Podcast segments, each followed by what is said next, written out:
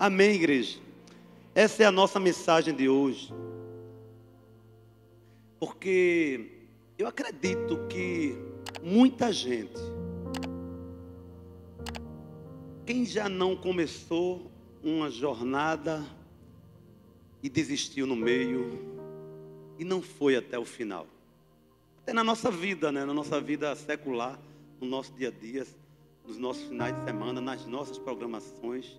Às vezes a gente programa uma viagem, passar meses, olha, quando chegar as minhas férias eu vou para tal lugar, vou viajar, vou conhecer Gramado, lá no Rio Grande, meu querido, do Rio Grande do Sul.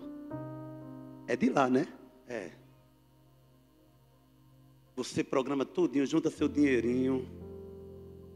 Aí quando você está todo animado, aí por uma circunstância ou outra, ou outra, você termina desistindo daquela programação, daquela viagem dos seus sonhos. Muitas vezes é um outro tipo de lazer. Né? Você programa um final de semana em algum local, aí chega o final de semana, está tudo certo para o sábado, sexta, sábado, domingo. Quando chega na sexta de manhã, na hora de sair, você desiste. Às vezes por motivos também banais. Às vezes a gente programa uma compra no shopping. Isso não é muito para a mulher desistir, não, viu? Compra no shopping, comprar roupa e sapato. Acho que a mulher vai até, vai até engateando, mas ela vai. Mas ela não é mulher. O homem sabe muito bem disso, porque depois na, na fatura do cartão vem a compra. Mas às vezes também na compra de uma roupa, você programou tanto, aquela roupa que você toda vez passa, às vezes, 15 dias na vitrine do shopping. No final desse mês eu vou comprar aquele vestido. Aleluia, irmã. Glória a Deus. A gente já está no final do mês. Quem sabe se não é aquele vestido. Mas deixa eu dizer. Não desiste não, vai até o fim. Compra ele. Faz um esforço.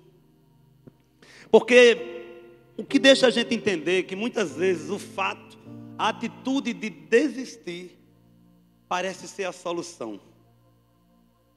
A pessoa está passando por algumas coisas,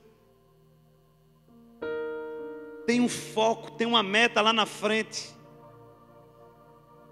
Mas quando vem aquele saculejado barco, lembra dos discípulos lá com Jesus, Jesus dormindo lá, descansando.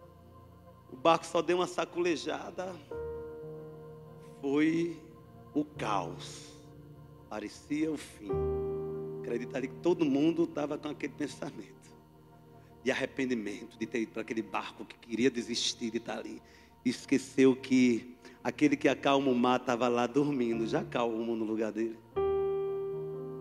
E é assim com a gente.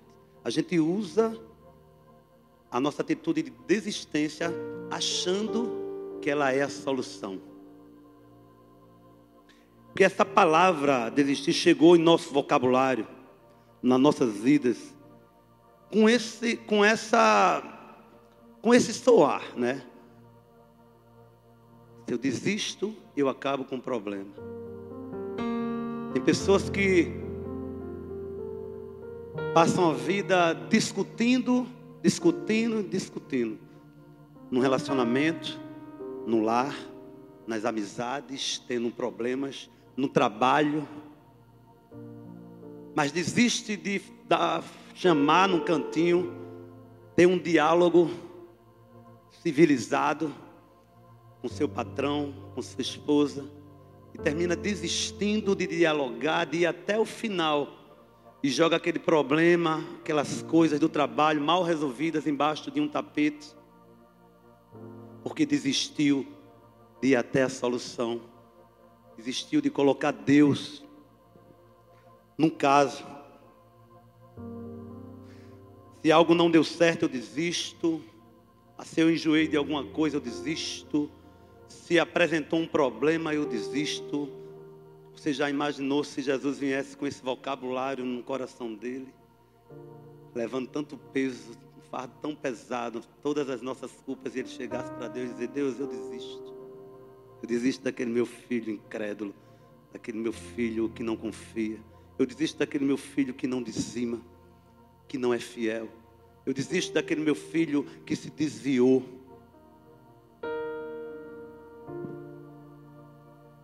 E não é, e não é por aí. Mas o fato às vezes da gente desistir, gente, entenda. A gente perde oportunidades. O fato da gente não, não abrir mão de algo, a gente deixa de fazer parte de um propósito. O fato da gente não ir mais além do que Deus quer nos levar. A gente deixa de viver os planos, de viver, de sentir de uma maneira palpável, de uma maneira real, os propósitos de Deus nas nossas vidas. Porque não é desistindo que vai se resolver. Quer vencer? Não desista. Porque não desistir é um dos primeiros passos para vencer. Você perseverar. Você está dando um passo para agarrar um troféu. Você insistir. Você está diminuindo os metros quadrados que lhe leva a segurar a base de um troféu, a pegar em uma coroa, em ver realmente o seu nome escrito em um livro, em ter a salvação. E esse troféu, viu? O ferrugem não vai corroer, não. Não é o troféu material. As traças elas não vão destruir. Se você não desiste, você vive algo inimaginável, algo imensurável, algo que não dá para não dá para a gente dizer. Você sabe o que é vida eterna? A gente às vezes não tem noção do que é uma vida eterna.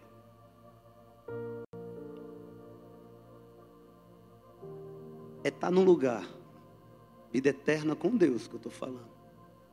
É você perseverar e não desistir. Estar no local reservado, uma morada do Pai, vivendo todos os dias, todo minuto, todo instante do lado de um Deus que também é Pai, sem você sentir mais nada, as preocupações, essas incertezas da pandemia, as suas contas de fim do mês, os seus compromissos, a dor uma, na saúde.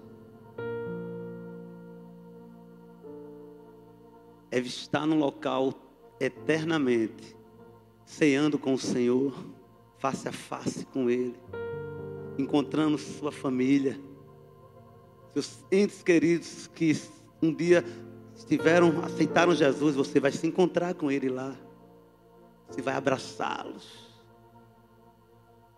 Isso é para quem não desiste é um dos primeiros passos para vencer. Thomas Edison disse: Nossa maior fraqueza está em desistir. O caminho mais certo de vencer é o de tentar mais uma vez. Sabe, isso é tão engraçado. Teve um dia que, teve uma época minha que essa questão de tentar, de tentar, de insistir, gente. Quem aqui, quem aqui é, quem aqui tem carteira de habilitação? Quem aqui tem?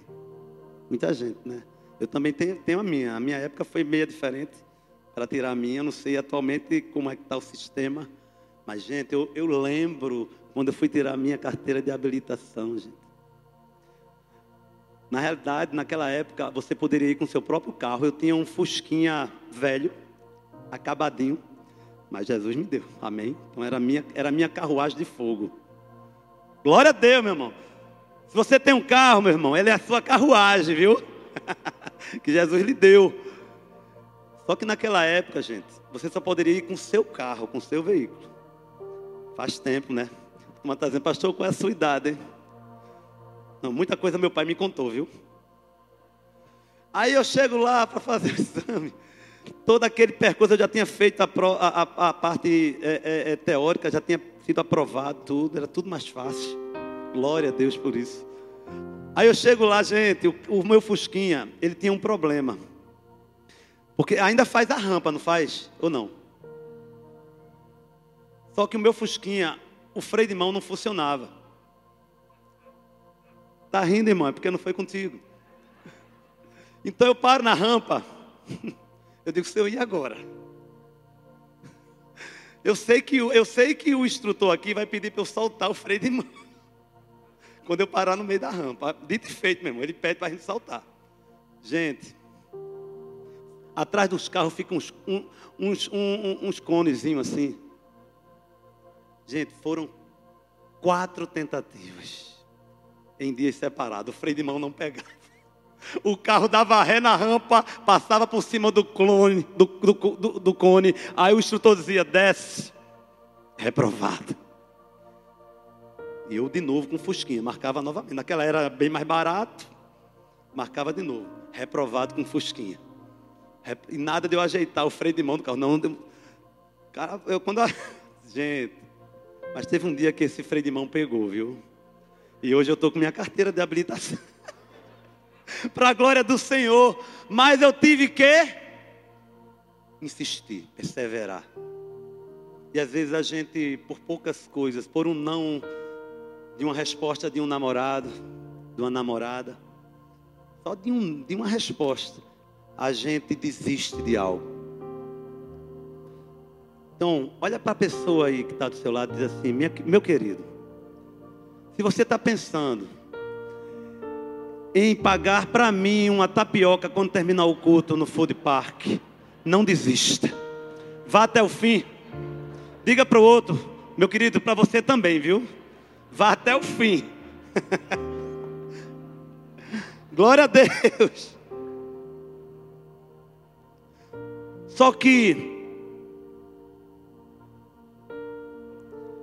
quem já não ouviu na Bíblia grandes personagens que poderiam ter o final uma nova história, uma história bonita. E por desistir no meio da caminhada, toda a sua história foi levada ao vento. Saul, ele poderia, né? O próprio Sansão, quando ele, ao fazer, ao cortar o cabelo, permitir que cortasse o cabelo dele, falar aquele segredo que era dele com Deus, ele na realidade desistiu dos propósitos de Deus para a vida dele. Judas, pela atitude que teve de traição, ele desistiu da caminhada com Jesus. Mateus 24, 13 diz assim: Mas aquele que perseverar até o fim será salvo. Jogar a toalha não é de cristão, meu irmão. Baixar a guarda não é o meu, o seu papel. Eu costumava ver isso. Eu vou falar mais uma coisinha aqui do tempo das antigas. Era meu pai que me contava essas coisas, viu, gente? Quem, quem já aqui não já assistiu o filme de, de, de, de Rock Balboa? Não é esse mesmo. Tem, os jovens não sabem nem o que é, né? Mas, poxa, quem, quem não conhece aqui Silvestre Stallone? Ou aquele ator onde ele sorrindo ou triste tem a mesma cara?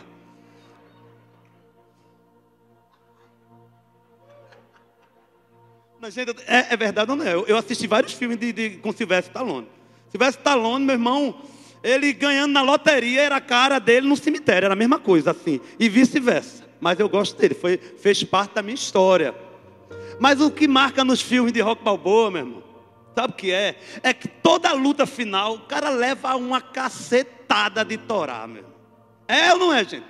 O sangue desce, o olho incha, meu irmão, a testa vira um monstro, o cara fica todo deformado. Mas alguém já viu Rock Balboa desistir nos filmes? Chega no final, meu irmão, só em filme mesmo, porque o jeito que aquele cara fica. Cara se levanta do meio do sangue ali, naquele, naquele, como é o nome daquilo? É tablado, tatame, é o que, meu irmão? Ringue. Aí chega lá, levanta, meu irmão. Parece que a luta tinha começado. Ele dá um revestrai no caba lá, buf, virou o jogo. Porque não desistiu. É assim a minha a sua vida. A gente tem que ter um pouquinho de rock balboa na nossa vida. Persistir, de acreditar de não se prostrar diante das dificuldades. Só tem um que a gente tem que se prostrar, meu irmão. É, é, é aos pés daquele todo-poderoso Jesus que está nos dando vitória dia após dia. Esse. E a recompensa é a coroa da vida. A recompensa. Então vá até o fim. Não desista. É muito fácil a gente querer não desistir quando está assim num, num, Olha, você ama Jesus, serve a Jesus, está do lado de Jesus, você se consagra para Jesus, tudo com Jesus, mas colocou uma dificuldadezinha. Acabou todo esse amor, toda essa servidão, toda essa, toda, toda essa idolatria por Deus. Acaba no instante.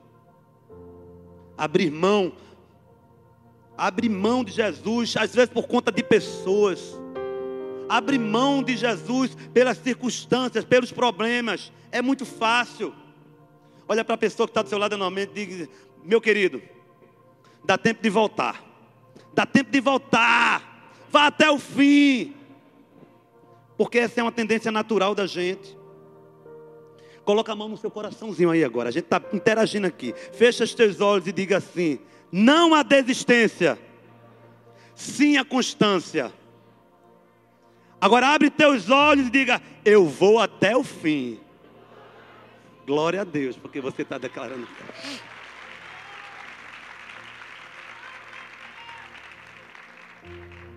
E diante desses, de tudo que a gente aprende em, em, em ir até o fim, eu quero deixar três conselhos para você ir até o fim. Primeiro conselho Vá até o fim quando os problemas chegarem. Sabe, Jeremias 37, você pode depois ver lá, mas eu vou ler alguma parte para você. Diz assim: 37, a partir do 15, diz: Eles ficaram furiosos com Jeremias, espancaram-no e o prenderam na casa do secretário Jonatas, que tinham transformado numa prisão. Jeremias foi posto numa cela subterrânea da prisão, onde ficou por muito tempo. Jeremias era um homem livre, mas os seus inimigos acharam um motivo para aprisioná-lo. Quando o cerco afrouxou, Jeremias tentou ir a Anatote para tratar de assuntos familiares, mas o guarda que estava à porta aproveitou para prendê-lo, porque pensou que ele estava tratando algo para o inimigo. Esse trecho narra exatamente a parte em que a Bíblia relata que Jeremias foi espancado e preso. Jeremias, um profeta levantado por Deus, um sacerdote. Sabe, o papel do profeta, se você ainda não tem o um entendimento, é levar uma mensagem vinda de Deus. Ele é um mensageiro. E Jeremias queria dizer lá para os judeus, para que os judeus eles se rendessem ao povo da Babilônia, se entregassem, porque se fosse para uma luta, eles iriam perder, porque o Senhor tinha dito para Jeremias para ele dar esse recado. Mas para Jeremias dar esse recado, ele teve que passar, gente, por situações de problemas. E não foram poucos. Foram muitos problemas. Jeremias profetizou que o cativeiro babilônico iria ganhar. Era inevitável que Jerusalém perseverasse, porque a batalha seria uma batalha de derrota. E ele pagou um preço para convencer os judeus, para convencer o povo de Jerusalém. Foram muitos problemas. Você pensa que Jeremias ficou preso no pátio? Não. Ele largou tudo? Não. Que ele deixou de amar Jesus porque foi preso injustamente? Não. A Bíblia diz que Cefatias, filho de Matã, Gedalias, filho de Passu, Jucal, filho de Selemias e Passu, filho de Malquias, ouviram o que Jeremias estava dizendo a todo o povo. Assim diz o Senhor: aquele que permanecer nesta cidade morrerá pela espada, pela fome e pela peste, mas aquele que se render aos babilônios viverá, escapará com vida e sobreviverá. E assim diz o Senhor, ainda falando o profeta Jeremias: esta cidade certamente será entregue ao exército do rei da Babilônia, que a conquistará Jeremias não largou do Senhor em um só momento. Ele não evitou em dar a mensagem como um profeta de Deus. Ele poderia ter se calado, ele poderia ter ficado acuado, porque ele sabia que os judeus começariam a, a, a ir contra ele, foi o que aconteceu. Nunca pare de falar de Jesus ou falar aquilo que Jesus colocar no seu coração para alguém, mesmo que isso venha lhe trazer problemas. Seja um profeta do Senhor, vá até o fim com a sua mensagem de salvação, leve sua mensagem para os perdidos na sua família. Resista, vai ter problema no início da sua mensagem, porque quem não tem Jesus não entende, mas você tem o Espírito Santo, você tem o entendimento. Vá até o fim, você é um profeta do Senhor. Não desista. Vá até o fim. Quando chegaram os problemas, Jeremias foi preso. Quando chegaram os problemas, Jeremias foi ferido. Feriram o corpo de Jeremias. Ele foi lançado num poço de lama. Era problema em cima de problema. E como é que está a minha, a tua vida, meu irmão? Você quer ir até o fim na bonança. Ah, essa não foi a promessa de Deus, essa não foi a, a, a verdade que Deus nos passou, porque Ele disse que no mundo teremos o que, igreja? Mas tenha um bom ânimo. Eu venci e vocês também vencerão. Seja profeta, vá até o fim. Mesmo que Deus te permitiu chegar na prova, vai passar pela prova com você, meu irmão. Se Ele permitiu, Ele está de mãos dadas contigo. Você quer mais problemas do que Jeremias? Tantos problemas homens na Bíblia passaram. Você acha que a situação daqueles três ali, para ir dentro de uma fornalha, Sadraque, Mesaque e Abidinego, gente. Você pensa que não era problema entrar ali? era problema. Qual é a tua fornalha? Qual é o teu problema? O que é que está queimando? Não esquece que dentro de toda fornalha há o quarto. Eu acho que você não entendeu. Dentro de toda a fornalha há o quarto. E o quarto quer passear com você na tua prova. O quarto quer pular de alegria, feito pipoca. Contando tua vitória, você não está sozinho na tua fornalha, meu irmão. Não teria graça passear apenas com Jesus no jardim do Éden. Não teria graça nem sentido passear apenas com Jesus, você de frente para um mar passeando na beira de uma praia, vendo um horizonte, um mar imenso que Deus criou. É na prova, meu, que tem graça. Porque é na prova que a gente pisa na cabeça do diabo. É na prova que você desfila acima dos problemas. Sabe como é desfilar acima dos problemas, meu irmão? Ah, você nunca viu desfile de moda, não? Aqui está o modelo. Então os problemas estão tá aqui nos meus pés. E o modelo vai desfilar. Você vai sair dessa igreja hoje desfilando. Cadê a música do desfile? Vou pisar no problema. Estou nem aí para ele, estou pisando. Eu volto porque ele é insistente, né? Eu vou pisar mais um pouquinho nele.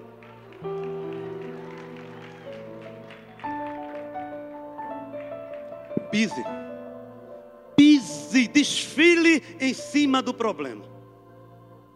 Em cima. Vá até o fim. Augusto Cury disse: Viver sem problema é impossível. O sofrimento nos constrói ou nos destrói. Você valorizar o sofrimento, ele vai lhe destruir. Mas se você valorizar aquilo que Deus está colocando no seu coração, você destrói o problema. Ou ele destrói ou ele constrói.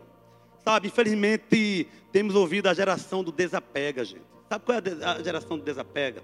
O cara tem várias coisas dentro de carro, tem um carro, tem uma televisão. Aí quer desapegar dela, é o que, que ele faz? O LX. Desapega. Estou no LX rapidinho hoje em dia.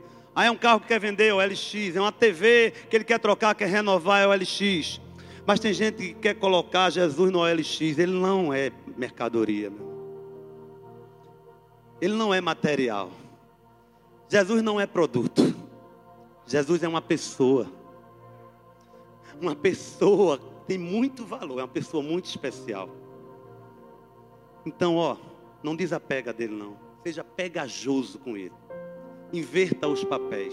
Sabe aquele visgo de jaca que você, quando aquela jacadura, que você é cheia de visgo, você bota uns quatro bagos de uma vez só na boca por conta da, da sua guludice e está repreendido em nome de Jesus.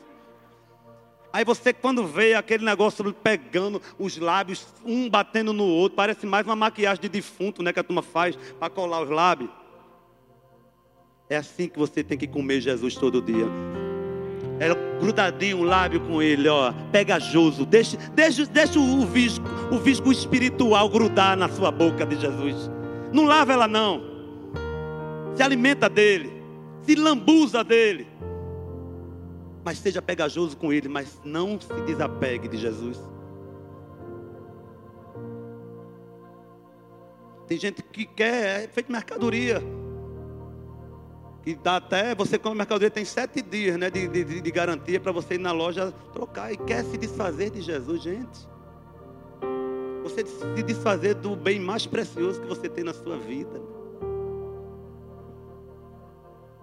E os problemas de Jeremias não, não pararam por aí. O problema vem, a gente quer largar tudo. A gente muda de igreja porque o irmão simplesmente pisou no nosso pé. A gente faz de tudo, a gente muda de cidade, muda de país.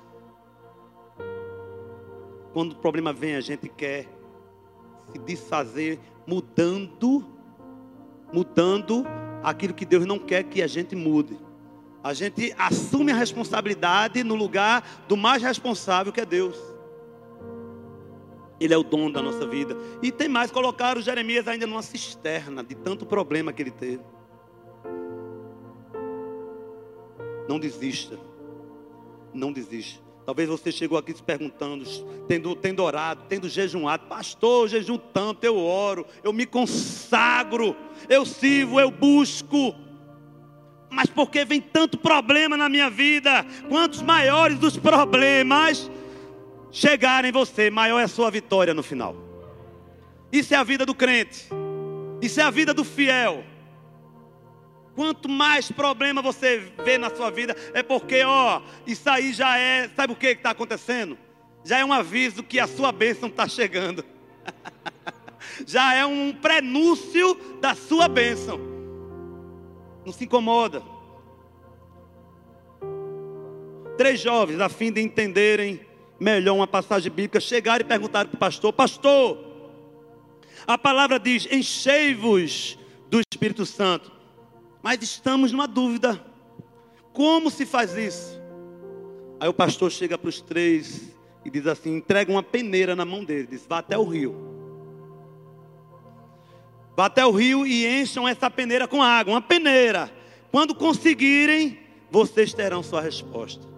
E aqueles três saíram, meio que duvidosos, questionando: uma peneira para encher ela no rio. E veio a dúvida, veio o questionamento, incredulidade. Eles discutiam. Veio depois a murmuração.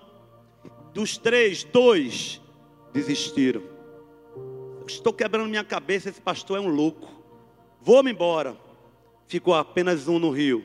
Botava a peneira, não conseguia encher. E o pastor foi lá para ver como era que estava o andamento da, da prova. Chegou lá, só viu ele. E ele, pastor, olha, estou tentando muito, eu já estou enlouquecendo aqui. Mas eu não consigo encher a peneira. O pastor olha para ele, faz uma coisa. Mergulha a peneira no rio. E você terá a sua resposta. Quer se encher? Quer estar cheio do Espírito Santo de Deus, mergulha nele. Busca intimidade com Ele. Busca Ele presente com você. Não sai do lado dele.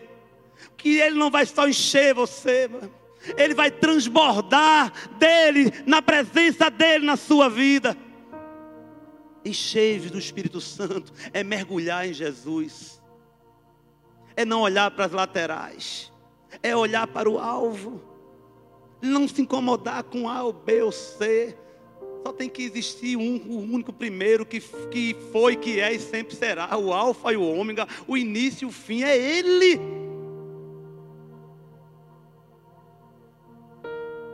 Sabe, estava um problema para encher aquela peneira. Agora a pergunta que eu faço para você: em que time você quer jogar? Num time daqueles dois que perderam a cabeça, se encheram e desistiram? Ou num time daquele que ficou, mesmo sem concluir por ele mesmo, mas foi ensinado pelo Espírito Santo de Deus? Busque esse time. Se você não é capaz, como eu sei que eu não sou e você não é, tem um que capacita, gente. Ellen Keller disse: o caráter não pode ser desenvolvido na calma e na facilidade. Somente por meio da experiência das provações e dos sofrimentos é que a alma pode ser fortalecida, a ambição inspirada e o sucesso alcançado. Quer forjar o seu caráter, deixar ser forjado por Deus? Somente por meio das experiências, das tribulações, o seu caráter está sendo forjado não é na bonança, não é, não é no, bem bom, não é no, conforto que Deus foge o caráter do homem. Ele foge o caráter do homem quando ele olha para o armário e vê que não tem nada lá, e o homem vai se prostra e diz: Senhor, não tenho nada hoje, mas eu sei que o Senhor proverá.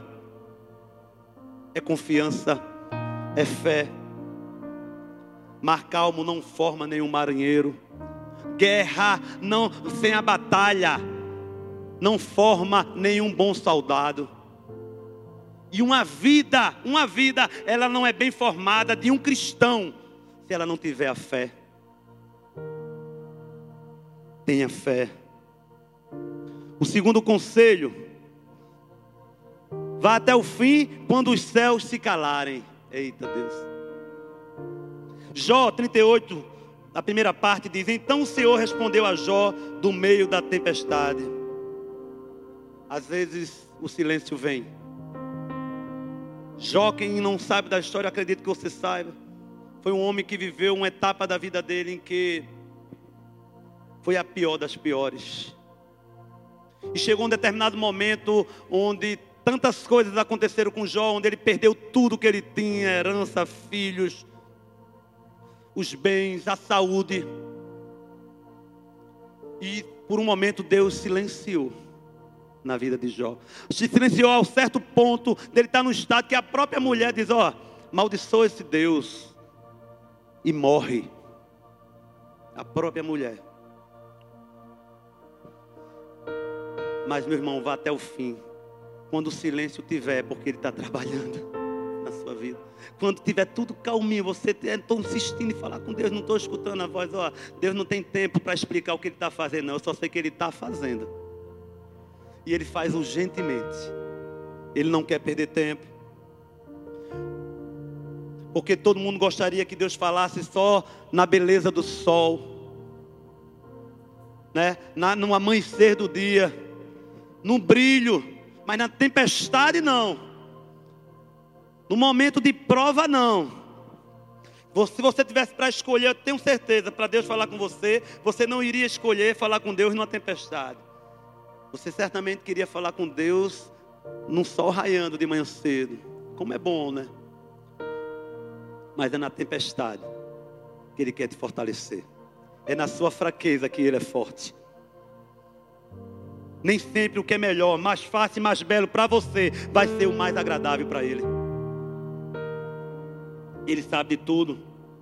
De repente os céus se calaram para Jó. Quantas vezes a gente não está dentro de casa, até com a nossa família, nossos filhos, nossa esposa, isso acontece muito com marido e mulher. O marido está lá sentadão no sofá vendo a TV e a esposa está contando uma história para ele, lá da cozinha ou da mesa. Quem não já passou por isso? O cara está lá grudado na TV, a mulher diz uma frase: Filho, tu escutou? O marido está mudo lá, no silêncio. Filho, tu entendeu? Isso acontece tanto comigo, meu querido. Filho, tu não. É assim. É chato, né? A gente. Mas só que o silêncio de Deus é diferente, meu irmão. O silêncio de Deus, ele é recheado de refrigério. Ele é recheado de consolo. Ele é recheado de esperança. O silêncio de Deus é recheado de paz. O silêncio de Deus não é feito o nosso silêncio. Porque a gente não consegue ficar em silêncio. A gente fica dez minutos. Mulher, misericórdia. Eu, eu vou trazer um troféu aqui. A mulher que eu vou ficar calada 10 minutos, eu vou dar o troféu a ela. Estou brincando, viu, mulheres? Mas a minha fala. Mas quando o amigo da gente não ouve, quando um namorado ou uma namorada não quer saber de nada, a gente se revolta. Quando alguém que amamos fica calado, a gente se revolta. Mas a gente se revolta porque a gente insiste que ele escute. Sabe qual foi o maior problema de Jó na doença dele?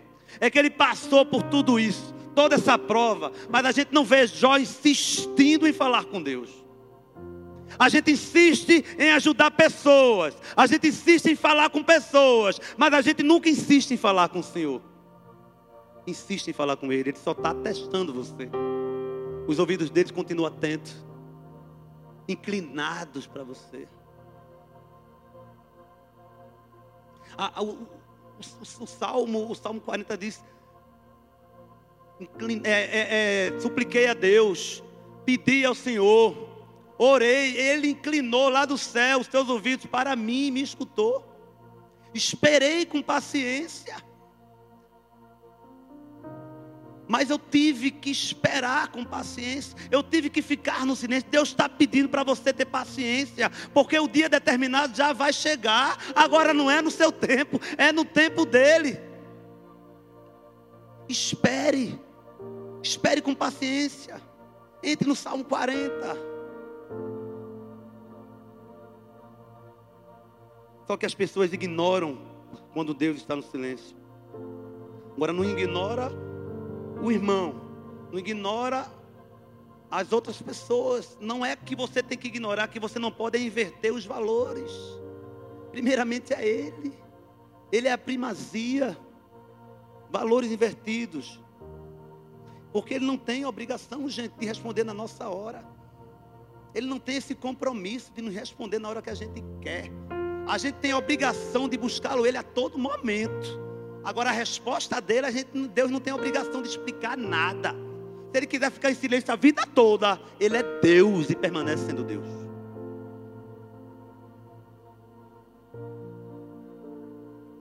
O silêncio de Deus, ele dizendo para mim e para você: espera. Espera, está pertinho. Não te desespera, espera.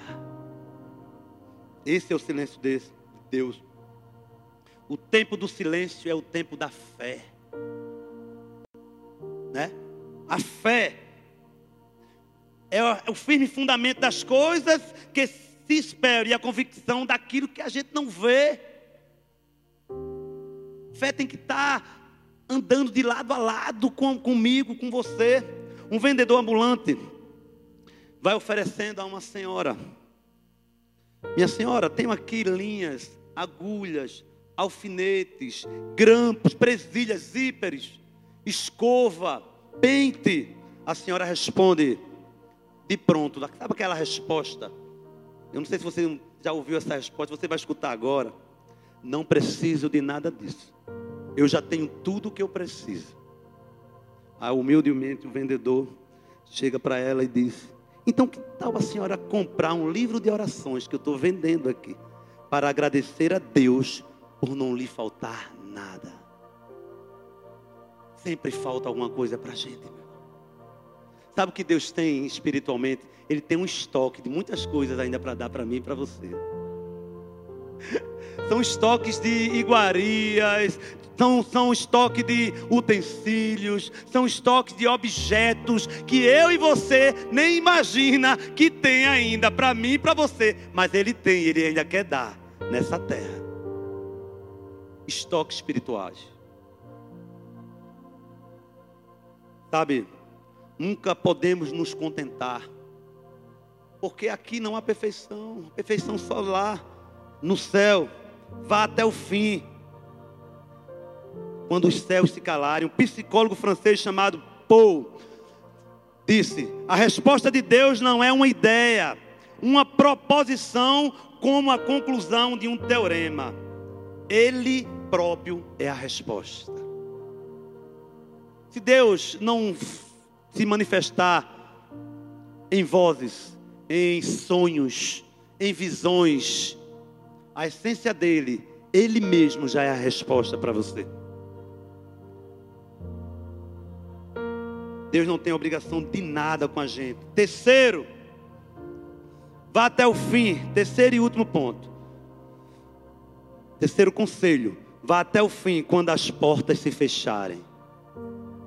Sabe, Josué 6, do 1 ao 5, diz assim: A cidade de Jericó estava com as portas completamente fechadas por causa dos israelitas. Ninguém saía nem entrava. Então o Senhor disse a Josué: Saiba que entregarei nas suas mãos Jericó, seu rei e seus homens de guerra. Marche uma vez ao redor da cidade com todos os homens armados. Faça isso durante seis dias.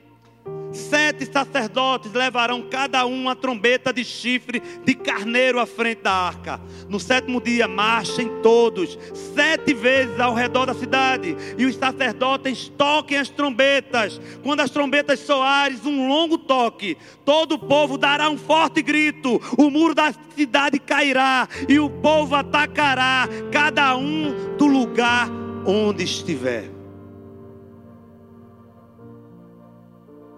Sabe, Josué foi para um local onde as portas estavam todas fechadas. Talvez você esteja enfrentando um muro na sua vida hoje, onde está tudo fechado, as fechaduras estão todas lá, duas rodadas de fechadura lá para você e você não consegue fechar nada.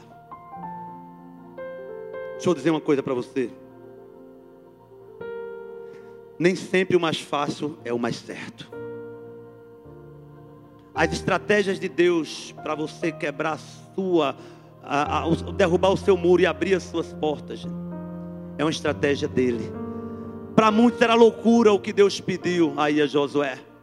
Arrodear a cidade seis vezes, depois, no, depois mais sete, é, é no sétimo dia, é, é, é arrodear novamente dar um grito as, mulheres, as muralhas vão cair, as portas vão se abrir.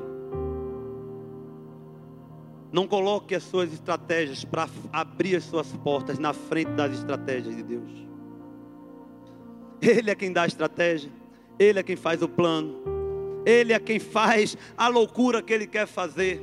Ele confunde os sábios e dá sabedoria aos loucos, porque a estratégia é dele. Sabe? Às vezes a gente vai precisar fazer o caminho mais longo, de loucuras, para poder abrir as nossas portas, para poder conseguir as chaves. Talvez você chegou aqui com muitas portas fechadas. Talvez as portas se fecharam para você. Você pode ter pensado: se as portas se fecharam, está na hora de ir, está na hora de desistir. Não, Deus vai te dar estratégias, sabe? As portas, as portas terrenas, elas podem até ter se fechado para você, mas os portões espirituais, eles estão sendo escancarados de bênçãos ainda para a tua vida. Deus tinha uma, uma, direção diferente lá para Josué, que não era habitual. Às vezes a gente quer achar as saídas nas coisas comuns, mas Deus usa o sobrenatural, meu irmão, para realizar as coisas. Ele usa o homem natural, mas o poder é sobrenatural para realizar. Ele só faz usar o ser humano.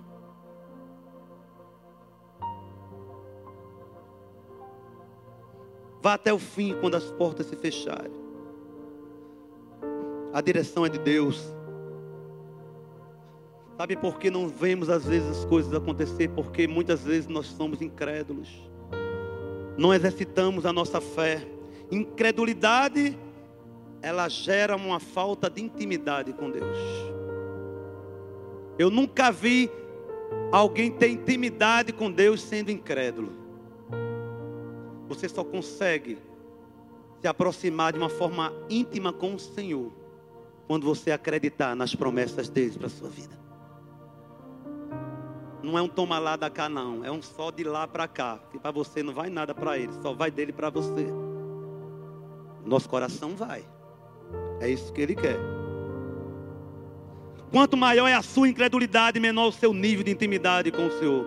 Quais são as portas que fecharam na sua vida? Portas do medo, portas da incerteza, portas da insegurança. Deus te trouxe hoje aqui para você conquistar a sua cidade de Jericó.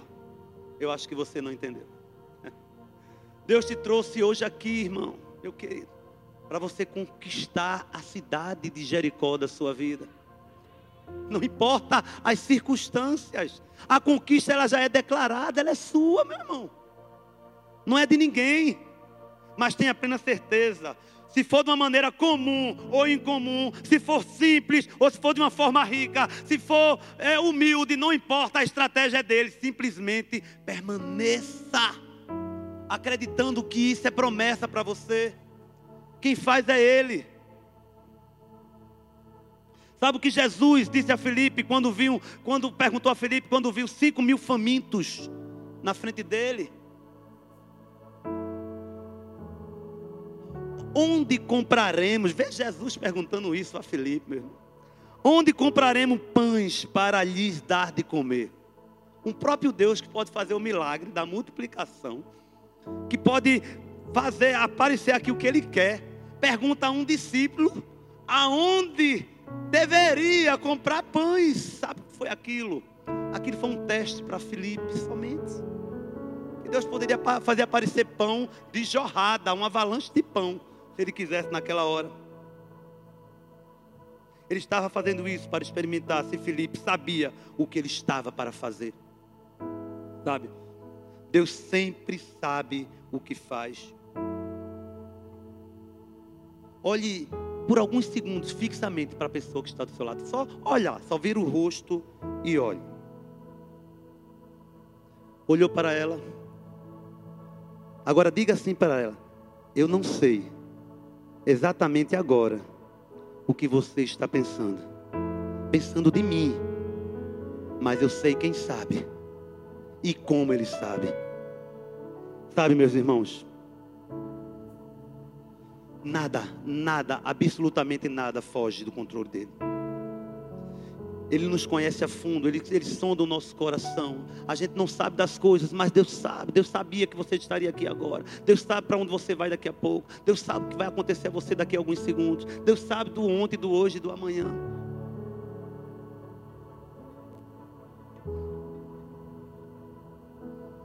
Eu não sei, mas existe. Eu escutei uma, uma, uma história que um menino, parcialmente surdo, retornou de um dia da escola trazendo uma notificação dessas que os professores dão para os nossos filhos chegar em casa. E nessa notificação, a, a, direção da escola sugeria que a mãe tirasse o menino dali, porque ele era um garoto difícil, segundo os professores. Ele era um garoto confuso da cabeça, não conseguia aprender. A mãe indignada, ela era uma ex-professora. Ela não, ela não aceitou. Ela negou as vozes contrárias que o filho não conseguiria. E sabe o que essa mãe fez? Ela declarou bênçãos e não desistiu diante das portas que se fecharam do seu filho. A mãe, meu querido, ela foi muito mais além. Você sabe quem era aquele menino? Aquele menino era somente Thomas Edison, o inventor da eletricidade. Esse homem, meu irmão, patenteou mais de mil invenções. Entre elas a lâmpada elétrica, o fonógrafo. Mas o que é que isso deixa para mim para você? Esse homem é, é, tem uma mensagem incrível que aconteceu lá é, é, é, nos Estados Unidos. Os Estados Unidos parou. Sabe por quanto tempo? Os Estados Unidos, olha, ele estudou e trabalhou com afinco no aperfeiçoamento de diversos dispositivos, como um telefone, por exemplo, e patenteou mais de mil invenções, entre as quais a lâmpada elétrica. Por causa de sua perseverança, ele se tornou um dos maiores inventores que marcaram a história da humanidade. E para reverenciar esse homem, os Estados Unidos lhe reverenciou desligando as luzes do país por mais de um minuto. Você sabe o que é desligar as luzes dos Estados Unidos por um minuto? Em sinal de reverência. A um homem que lá na escola, os professores, os diretores disseram que ele não tinha jeito. Eu não sei quais são as vozes que soam no teu ouvido lá fora sobre você, sobre sua família sobre o teu ministério, sobre o teu futuro. Eu só sei de uma coisa: Vai até o fim quando as portas se fecharem. Persevera. Deus sempre usa pessoas para vencer os obstáculos. Usou Josué com as suas trombetas, usou Gideão com as suas toças e jarras, o pequenino Davi com a sua funda, rei Josafá com os joelhos no chão, se consagrando e jejuando para ganhar batalha. E hoje ele quer ir muito mais além. Ele quer usar você apenas com a sua fé.